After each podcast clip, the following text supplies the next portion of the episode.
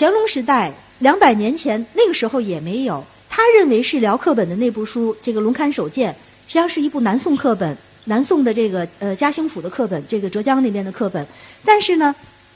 至少我们可以看到，他那时候也是以你看我皇家还有辽课本，是夸耀他这个皇室收藏这个丰富的。但是我们去看这个后边书的这个书目的质量，我刚才讲后边书目编得一塌糊涂，里头错误非常之多，错了一半儿，可以讲基本上是错了一半儿，就是版本鉴定是错了一半儿。那错到这个程度，可是彭元瑞这个时候他还在夸耀，你看我这个藏书多么的富，我二十卷，我比你前边还要好，我等等等等，我里头有多少多少的好东西。这种做法就像我们说“此地无银三百两”一样，就说他通过这个来，一方面是掩饰这个失火的这些事情，另一方面安慰父子两代这个皇帝，特别是安慰白发苍苍的这个乾隆老皇帝。这个时候，乾隆皇帝还可能去看书吗？他会发现这书目里的这些错误吗？隔了半年他就去世了。到了这个嘉庆三年的这个这个春天的时候，二月份他就去世了。所以这个时候是明摆着就是我迅速的把这个事情给他做完，但是呢不问质量，只问时间。这样跟我们现在很多的这些就是一些这种所谓的官修的东西，就是实际上是一个性质，质量并不好。那我们看这张图，这是从北边去看。这是都是复建以后，嘉庆年间重建以后的这个乾清宫和昭仁殿。这个小院儿，独立的小院儿是昭仁殿，它和乾清宫就这么近，所以乾清宫要着一场大火，那这个昭仁殿怎么可能幸存？所以这可以讲是一个定案的事情。那我们看看后边书的这个版本的统计，后边书还是按照宋、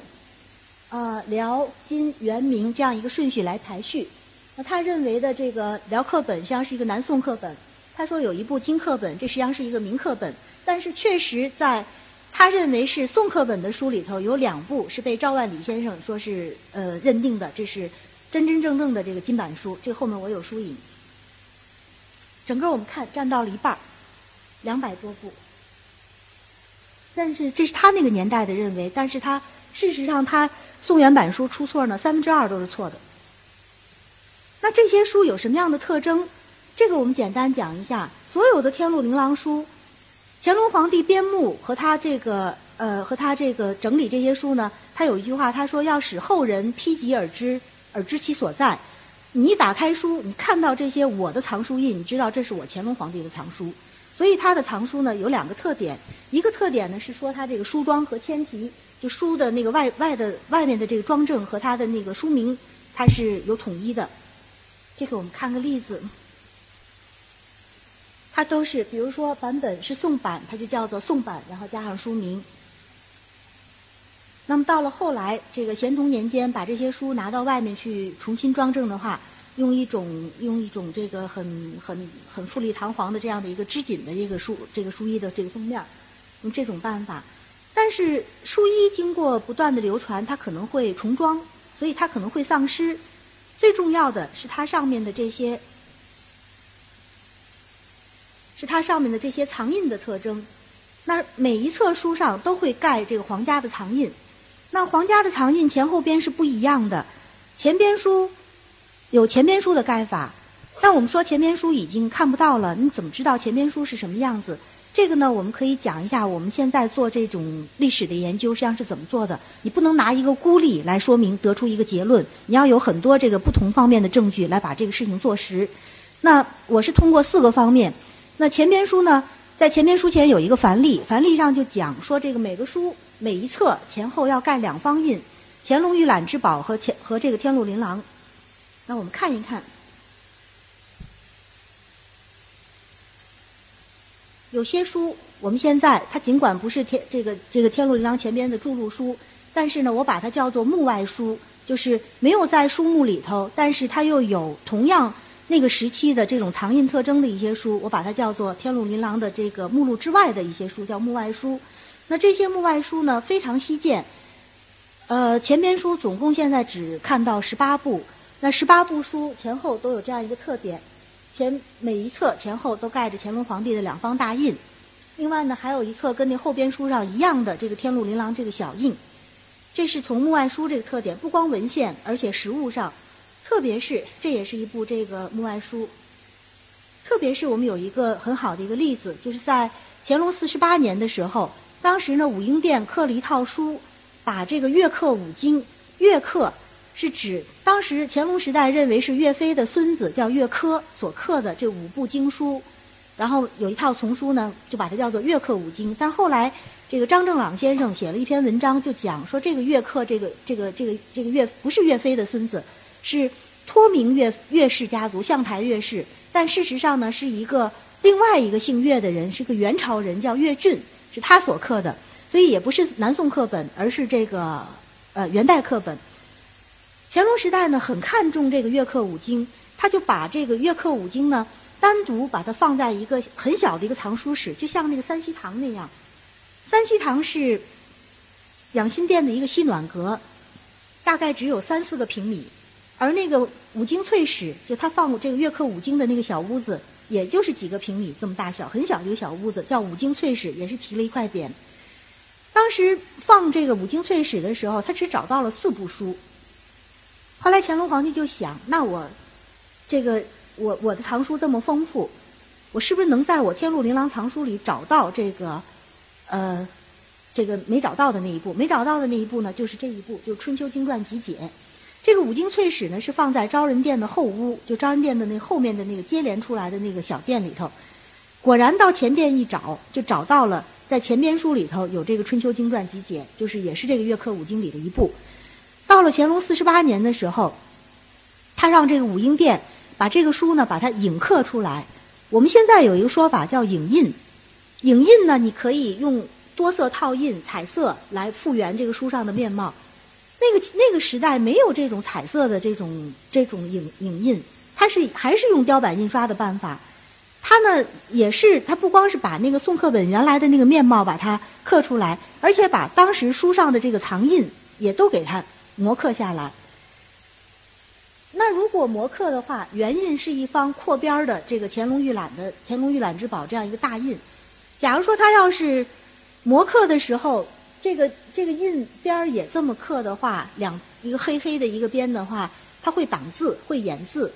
所以他在影刻的时候就把它变成了两两条边，这样它不挡字。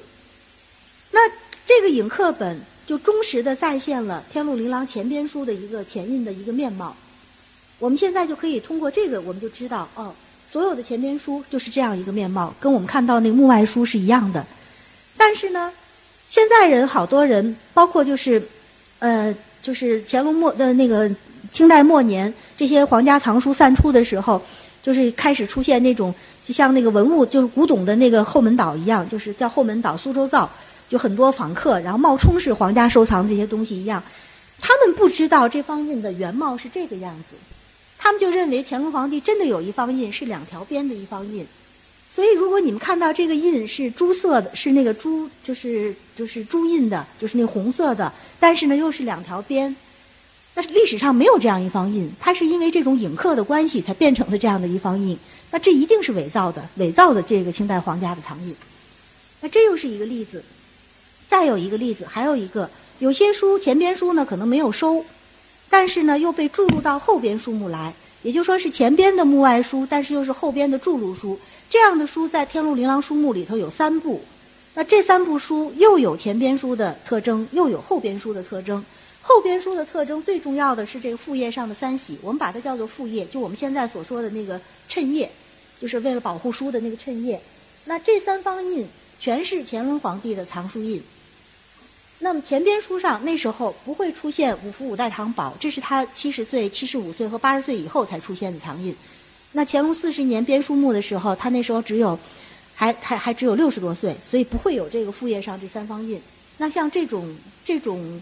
就是前边书后前边书和后边书跨着两个的这种，那么也是一个一个物证。所以我们就知道，像这样的这种藏印特征呢，实际上是前边书的一个特征。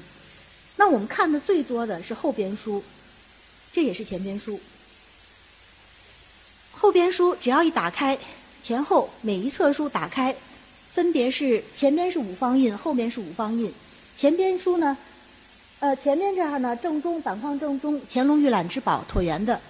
然后上面是一方这个一一方这个白文印，叫《天禄纪鉴》。那么后面的书呢，《乾隆御览之宝》这两个是一样的。这个《天禄琳琅》和前边书那个《天禄琳琅》呢是一方印，特别是它的副页上面前后各有一组。五福五代堂古稀天子宝、八征茂念之宝、太上皇帝之宝，这分别是乾隆皇帝七十岁、呃七十五岁和八十岁以后的前印。那我们说后边书目编的时候是嘉庆年间，但这时候盖的印不是嘉庆皇帝的印，还是乾隆皇帝的印。所以为什么我们说《天禄琳琅》是乾隆皇帝的藏书，就是这个原因。那这是这几方印。那我们说古代的图书大小开本不一样。有的书很大，有的书很小。比如说金镶本，那你那么大的印就盖不下，所以它的这个副页上的这三喜呢，我把它叫做呃，也有几组，一共是四组，分别我把它叫做大三喜、中三喜和小三喜。那大三喜这是大三喜，这是最大的一套。那中三喜呢是两套，这个印文和它的那个写法都不一样。小三喜是盖在那种金镶本，就是那种袖珍小本上，非常小，一点五厘米见方，那个文字也简单了。那有时候呢，它那书盖多了，整个《天禄琳琅书》应该有一万多册，如果按册数算的话，那书这个印章盖多了呢，那印可能会磨勒，所以它还有另外一方这个乾隆御览之宝。这是一般《天禄琳琅书》打开的样子，非常醒目，一一看就知道这是皇家收藏过的。那我们简简单讲一下这个藏书的流散，从呃清末到民国初，有些书那时候就是。还没到民国的时候，有些书呢是通过那种就是就是太监呐和工人的那种监守自盗，有些书要拿到宫外去修，就被替换，或是被偷盗出去，这是少量的流散。大规模的流散是溥仪的这个小朝廷时期。这个溥仪呢，我们知道一九一二年民国政府建立，但是他是一直待到又在宫里待了十三年。这十三年他也不闲着，他老想复辟，但是复辟需要钱，那怎么办？未雨绸缪，他就要把宫里的东西把它倒腾出去。所以在他的这个《我的前半生》里就讲到，他们怎么来筹措经费。他说呢，我要把宫里最值钱的字画和古书，用我赏赐的名义把它运出宫外。怎么运出来？到了这个呃呃一九三几年，就是当时故宫博物院成立以后，有一个清史善后委员会，他就清点各店的收藏，就在养心殿。溥仪的这个寝宫里头，发现有几卷东西，一卷一卷的，分别叫赏溥仪单，或者赏溥仪书画目。那这个赏溥仪单呢，当时宫里尽管已经是民国民国时期了，但是还用着宫里的这个年号。他说这时候呢是宣统十四年，实际上也就是我们公元的这个一九二二年。这个溥仪有两个伴读，一个英文伴读，一个汉文伴读。汉文伴读呢是他的弟弟这个溥杰。英文伴读呢是他的堂弟溥家，这两个人每天要到宫里来读书，跟着皇帝读书。来的时候身上穿一个大褂，手里拿一个包袱，就是就是一个空的包袱皮儿，把把这大褂呢放在这个包袱皮儿里头。然后出宫的时候，把他要带出来的那些字画和那些书放在包袱皮儿里，把大褂穿身上。所以进宫的时候，你看他挽着一个包袱皮儿；出宫的时候，他还挽着一个包袱，所以就没没法发现。但是他们这时候所带走的东西都是好拿走的，最值钱的。什么叫好拿走？比如说，我们去看，我们大家知道台北故宫有很多收藏，大家老说啊，说北京故宫是一个空壳子，只有建筑没有文物，不是这么回事儿。台北故宫拿走的那些，台北故宫实际上是后来还留在故宫里的东西，而我们现在分分藏在各大博物馆。和这个包括在北京故宫里自己的东西是被溥仪他们拿出来的东西，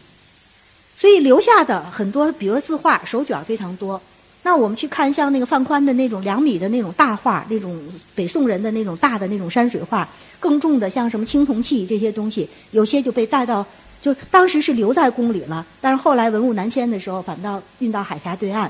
但是。这个时候，溥杰、溥仪、溥杰他们兄弟俩偷这这个往宫外运东西的时候，一定是拿最值钱的和最好带的。那书里头就从宋宋元版开始拿，从最好的书下手。所以留在宫里的更多的是明版书。我们现在去看台北故宫藏的《天禄琳琅书》，更多的是明版书，就是这个原因。所以到了一九三四年。故宫的这个呃图书馆在编这个《天禄琳琅现存目》的时候，它有一个统计，他就说，他就说这个时候到三十年代还留在宫里的书，说这个宋版译者逾十之八，宋版书已经有百分之八十都被偷走了，原版书译者二分之一，明版书三分之一。那么对应着就是说留下的那些宋版书、明原版书和明版书，后来文物南迁的时候运到台北。那么运出来的这些书，到这个呃，就是在在伪满洲国，在那个长春成立伪满洲国的时候，先是运到天津，然后在天津呢卖了一些书，从天津呢又运到长春，就放在长春。我们看现在那个伪皇宫，它的那个东北角有一个有一个这个两层楼的这个建筑，这是我零九年去的时候拍的照片，那个时候它不开放，然后也是一个就是一个空房子。这个楼呢，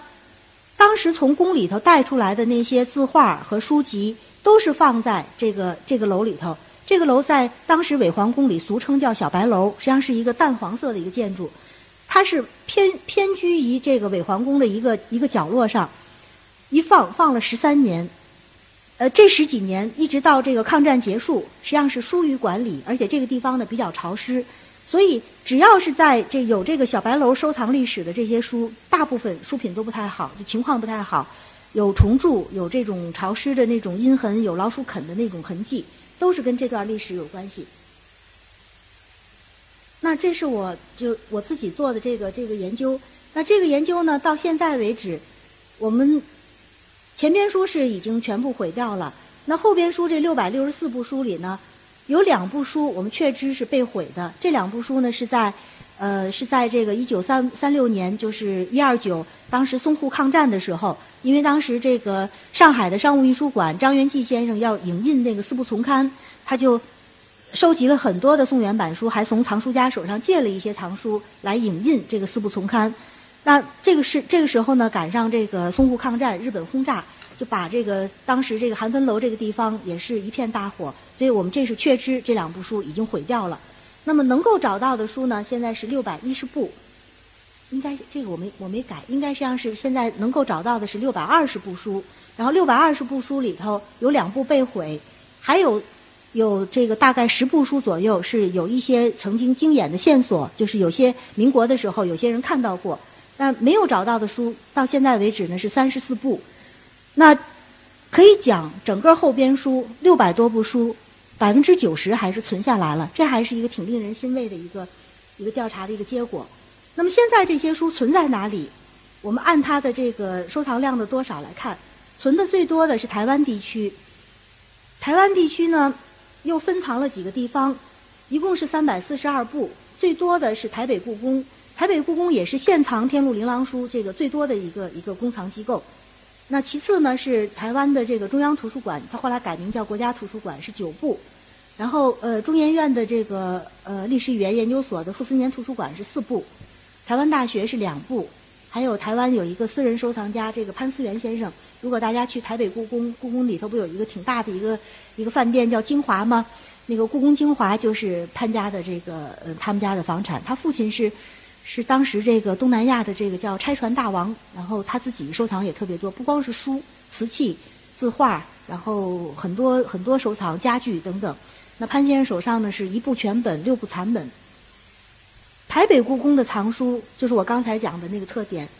全本很多，但是呢明版书居多，但也有非常多这个很有名的一些版本，比如说像这个这个孔氏六帖，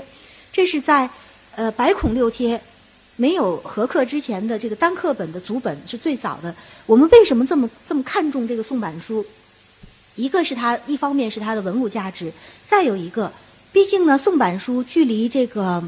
这个书的这个作者、书的这个撰著者年代更近一些。那书在流传过程中不断的刊刻、不断的流传，以讹传讹，错误可能会更多。大家会认为从教刊学意义上来讲，宋版书呢它的这个内容和文字。更接近于当年这个作者写这个书的这个原貌，所以它呃研究价值也要高于这个后代的这个这个，就是后代再衍生出来的那些版本。那像这一部这部书很有名，这部书叫《宣和奉使高丽图经》，这也是南宋课本孤本。我们说孤本就是天下就这一部书，就存了这一个版本。这部书呢是我们这个宋代的时呃唐代的时候，唐宋两代和朝鲜半岛的当时的这个高丽王朝的这个往来的一些记载，这是很重要的研究这个中朝关系史的这样的一个史料。再比如这一部，这是赵孟俯的文集，这是一个原课本的这个赵孟俯的文集。这书后面还有，呃，清代的这个就是清代的这个藏书家这个松洛父子的这个题跋，那些白的地方是重铸以后补的，所以你看到它好像很残缺，实际上就是重重铸了以后，把那个那个书纸呢，要把它补纸要没染色的话，你就看着是白花花的这个样子。那台北故宫的书呢，一多半儿。三百多部都是文物南迁过去的，但是也有少量呢是得自于这个后来收藏家的这个捐赠，比如说像这个沈仲涛先生的这个钱义楼的这个收藏，严义楼他的那个藏书楼叫严义楼，他喜欢吃周易，所以他就把他的藏书楼叫严义楼。沈仲涛先生是上海的一个银行家，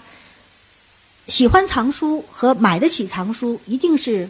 要这个这个这个要要要有钱，没有钱是是买不了古书的。那这个沈仲涛先生呢？在这个四九年的时候，就是撤离台湾的时候呢，他把他所有的藏书是分装了十二个大箱子，然后分了两艘船，一艘船装六个箱子，其中一艘船非常不幸是那个太平轮号，所以他的一半的这个藏书的精华是沉在了这个太平洋底，那另一半书在他这个去世前遗命，让他的子女把它捐给台北故宫，捐的书呢并不多，九十一种，但是这批书里头这个质量非常的高。一千多册书里头有四种书是天禄琳琅书，而且四种书里头有一种宋版书。这是台湾的那个中央图书馆的一个藏书，就给大家看一些看一些书影吧。然后第二多的单位是我们的这个国家图书馆，国家图书馆的天禄琳琅书呢，现在是二百七十七部，呃，大部分是得自于，这就要说起来，就说我们刚才讲到这书。很多书出宫以后被拿到了长春，那么四五年抗战结束的时候，当时这个国民党的这个接收大员叫张家敖，就派了一个两个随员，然后到这个伪皇宫里去挑书。伪皇宫在被国民党这个政府被这个国民政府接收之前呢，他经历了有四个月的无政府状，就无政府时期。那个时候看守伪皇宫的这些呢，叫做就伪满洲国的国兵。这个小白楼是锁着的。但是呢，大家知道这里头有很多东西，开始是偷偷的拿，后来就变成明抢，所以很多的东北货，就是我们呃文物啊古玩市场经常说东北货，一说东北货就知道是当年就清宫流散到东北的那批东西。这个东北货的这个出宫的这个过程，都是从那个时期，就是四五年、四六年前后，从那个小白楼里出来的。开始是是是偷偷的这个拿拿好拿的，比如说拿那些字画。到后来抢，就连书也抢，书沉呐，书又而且一般又比较大，所以等到那个国民政府去去这个接收伪皇宫的时候，当时有一个记载，就是说这个伪皇宫里一片狼藉，四处散落的都是那些书，然后画都是被扯成好几段所以我们看现在有时候拍卖市场上出现那画也是一段一段的出现，它可能是分藏在不同不同的藏家手上，书也是七零八落。呃，当时去点收的时候呢，是把。有这个皇宫藏印的书，给他先先行把它挑出来，挑出来呢，就装了九十一个箱子，呃，这不是装了那个呃二十多个箱子，一共是九十一部，然后把它寄存在先是在中央银行，然后又从中央银行呢把它放在这个沈阳故宫，沈阳的故宫博物院交给这个金运府院长来收藏。这个金运府院长在四七年、四八年的时候，当时呢他是抗命。当时南京政府说让他把把这批书运到这个南京去，特别是就是后来那个战事吃紧，这个整个这个北方失守，这个被共产党占领以后，让他运到运到南京，他不肯，他呢自己做了一个决定，他把这个寄存在沈阳故宫的这批天禄琳琅书和北京故宫的一批原藏在沈阳故宫的一批藏品做了一个调换，那批东西呢是一批丝绣。是这个朱启贤先生的这个存素堂的一批丝绣，有呃六十多件这个宋元时期的刻丝作品，是张学良将张学良将军捐赠给沈阳故宫的。当然也是因为这个日本占了东北，所以就把它寄存在北平。因此呢，他就把这个两家故宫现藏的寄存的东西做了一个对调。也就是说，早期的那九十多部书，加上后来这个呃解放前后，就是从四十年代就抗战结束后，一直到五十年代，当时无论是国民党政府，还是后来共产党政府和我们建国后新中国的政府，都是不断在民间在抢救这批藏书。那我看到很多这个故宫里的档案的记载，那那个时候是是是最这个百业待待待兴的时候，百废待待举的时候，都不是说用钱去买这些书。是用什么四百斤小米来换一部半部宋版书？比如说那个什么什么书，很多很多这些记载非常感人。然后当时民间的这个发现以后，然后国家就政府派派出来去去抢救。所以呢，到这个呃五八年前后的时候，回到北京故宫的书已经有两百多部。我有一个算一个一个仔细的统计，过去说法是两百三十九部，但实际上是两百零五部。五八年是我们国家一个比较特殊的一个历史时期，很多事情不光是这个民间，呃，不光是这个这个这个大跃进，而且那个人的思想也很激进。当时这个北京，呃，故宫的这个院长，故宫博物院的院长叫吴仲超。这个吴院长呢，他就他就给中央打了一个报告，他就讲说，我北京故宫，我我故宫博物院，我只做研跟那个清宫史研究有关系的事情。其他的研究我都不做，那我就要求把这时候北京故宫里头，他图书馆里头的二十三万册线装书全部调走。那国家就让当时的北京图书馆来接收。他这批当时写的这个调调拨的报告里头不包含这批《天禄琳琅书。那北京图书馆就提出来，我愿意接收，但是我要你这批《天禄琳琅书，点名要这批书。于是呢，这个吴院长很慷慨，大笔一挥。连这批书，二十三万册书，加上四个这个工作人员，这边是检查的，那边是接收的，连工作人员一都在五九年全部拨交给北京图书馆。北京图书馆就是我们现在国家图书馆的前身，所以为什么中国家图书馆是天禄琳琅藏书现存现存书的这个数量的这个第二大单位？有三分之四分之三都得自于五九年的那批拨交。拨交这种事情，只是在。过去那个年代还有可能，那现在连出土文物都是哪出土的就在哪个地方，地方的这个博物馆都不太可能有这种大规模的这种这种这种途径。那么还有一些书呢，它是有些书它是它图书馆自己采购的，再有有二十多部非常珍贵的《天禄琳琅书是通过藏书家捐赠给国家这种途径入藏的。比如说我们看，那这是它它这里头，呃。我们版本目录学界有一位前辈季淑英先生，这是国图的一位老前辈。这季先生就讲过一句话，说《天禄琳琅书》里那些最有名的宋元版书都在国图，因为都在当时他说都在北图，就现在的国图，就是因为当年乾隆呃那溥仪往外拿书的时候，他是从最珍贵的书下手，即便这些书可能版本鉴定有错误，但确实里头也有相当多的这些宋元版书。比如说，我们看点书影，像这一部。这是很有名的一部这个宋代的这个公史库课本，公史库是宋代的那种就是地方的那种一个地方官的名字。那地方官他是有钱的，他所刻的书教刊质量好，然后不惜纸墨，这个书非常漂亮，但是传下来很少。像这一部就是，在像这这一部，我刚才讲《天禄琳琅书目》后边里头说有一部宋版书，呃，有一部金刻本，但那部书不是金刻本，是明刻本。但是有两部真正的金刻本，金代的刻书，这部呢是这个呃金版的这个《周礼》。那有些书藏书家捐赠，比如说像周书涛先生，周书涛先生呢先给北京故宫捐书，然后后来又给北京图书馆捐书，通过两种途径，他的藏书有十部是入藏到这个北京图书馆。那周书涛先生自己讲说，他是他是呃做过天津的副市长。我们近代的这个藏书家有一个有一个叫法，叫做叫做北呃北周南陈，北方的这个周就指的是周书涛先生，他们家是近代的实业家。我们那个简面儿就是就是他们家的这个是很从几代人都是这个大的这个实业家。然后南陈呢是指这个上海的这个陈清华、陈承忠，那是银行家。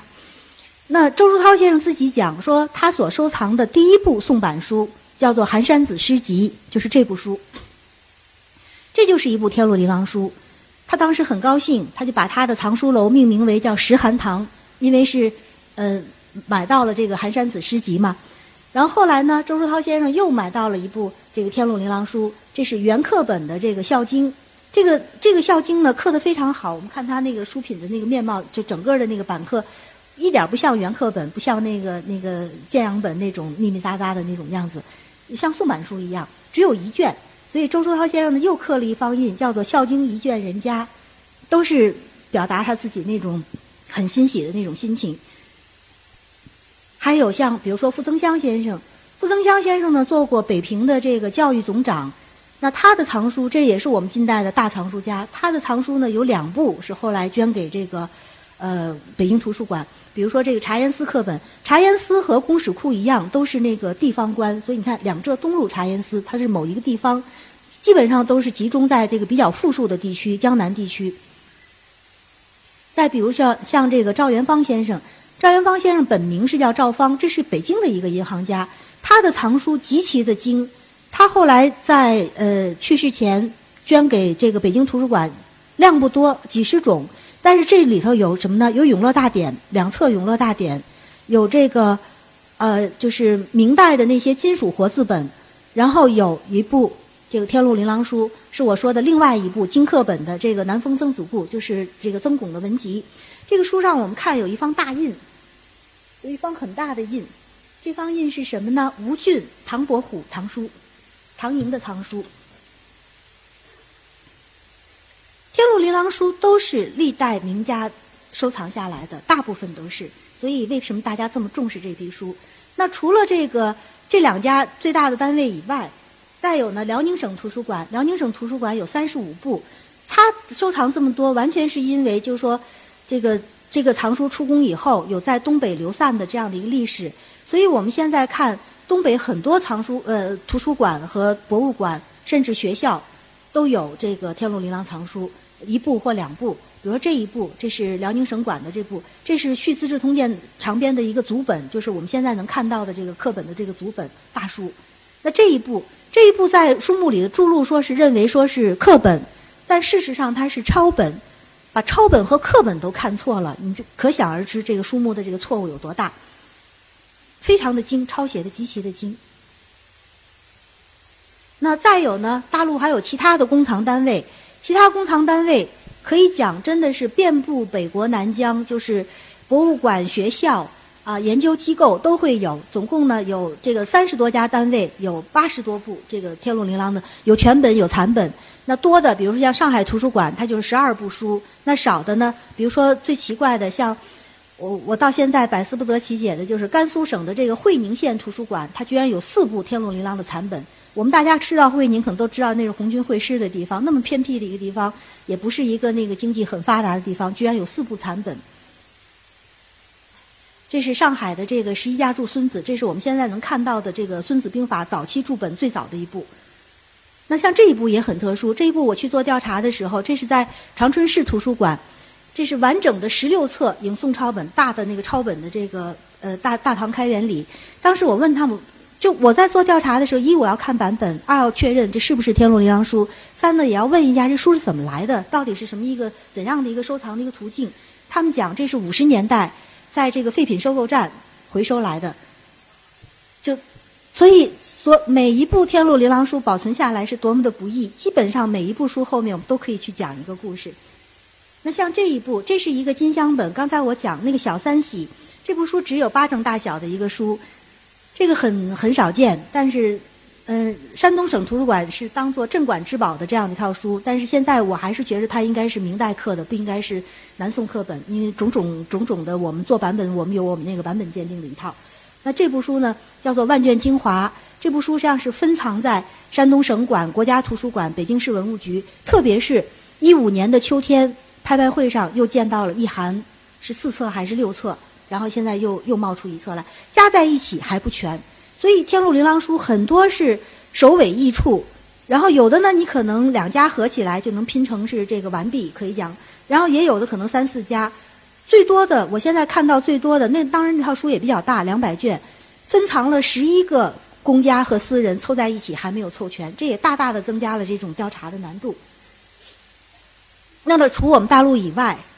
除了海峡对岸的这个台湾地区以外，美国国会图书馆、日本、瑞。典、荷兰、俄罗斯都有《天路琳琅书》，星星点点，星星散世界各地。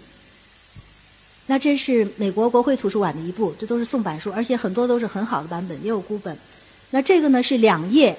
只有两页是藏在这个荷兰的莱顿大学的汉学院图书馆。那这两页呢是一个很有名的汉学家，就是这个高罗佩的旧藏，没错。这个书呢是高罗佩在日本这两页在日本收藏到，然后高罗佩那时候呢很喜欢这个日就是中国的那种书画装裱的技术，他亲手把它。跟一些杂七杂八的什么信札呀、什么手札呀这种合装在一个表装在一个本子里头，然后后来呢就把它就给给给到这个莱顿图书馆。这是高罗佩的儿子讲，说是他呃高罗佩在日本的时候收藏的，也就是说这个书辗转从我们中原到日本，最后飘落欧洲。再有就是私人收藏家，包括我们现在民间能够在拍卖会上能见到的这些，这是我们前面讲到的这个韦利先生藏的这个，最后他。呃，他买下来的这个明版的《六经图》，那这一部，这一部是这一部是被这个赵万里先生认为是南宋浙江刻书，就是浙刻本的这个最上等的这个《春秋经传》。那后来呢，嗯，拍卖会上出现的这一册是被这个中国印刷博物馆然后收藏一百多万，但是很早，这是零几年的事情，九几年的事情，那时候一百多万还比现在好像还更高一些。当然，印刷博物馆。堂堂印刷博物馆没有一部宋版书，把这部书买去以后就是镇馆之宝。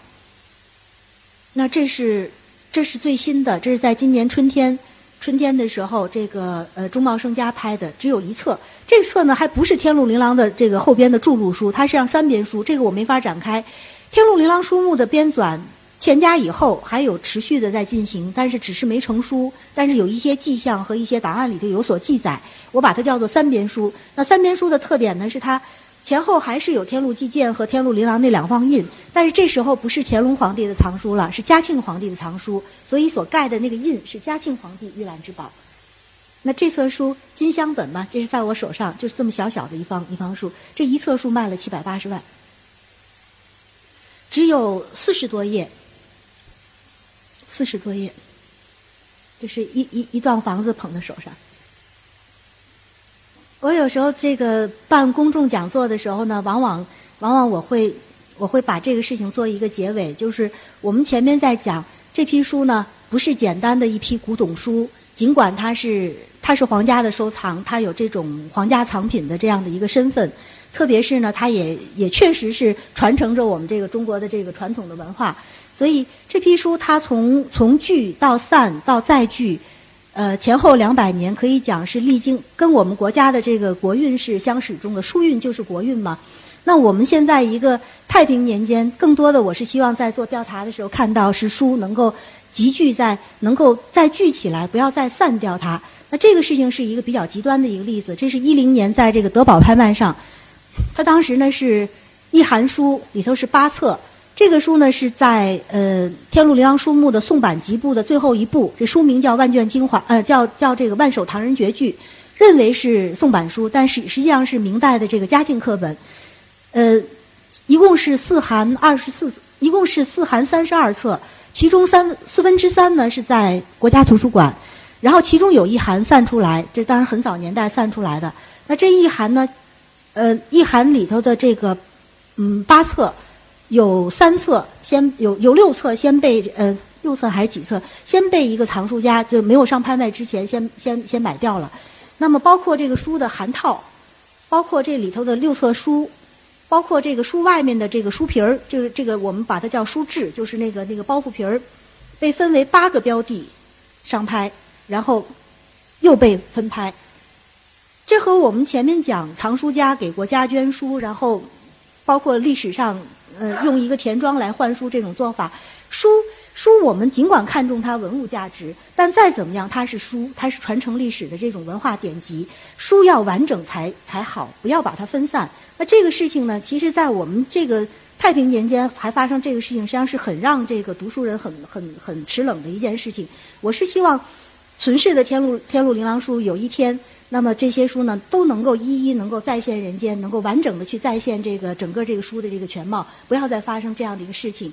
今天其实讲座呢，只是我这个研究的也就是我一二年所出版的那个书的第一章而已，就是讲它一个始末源流。如果大家要有兴趣呢，可以再找这个书来看。嗯，有点长，今天谢谢大家。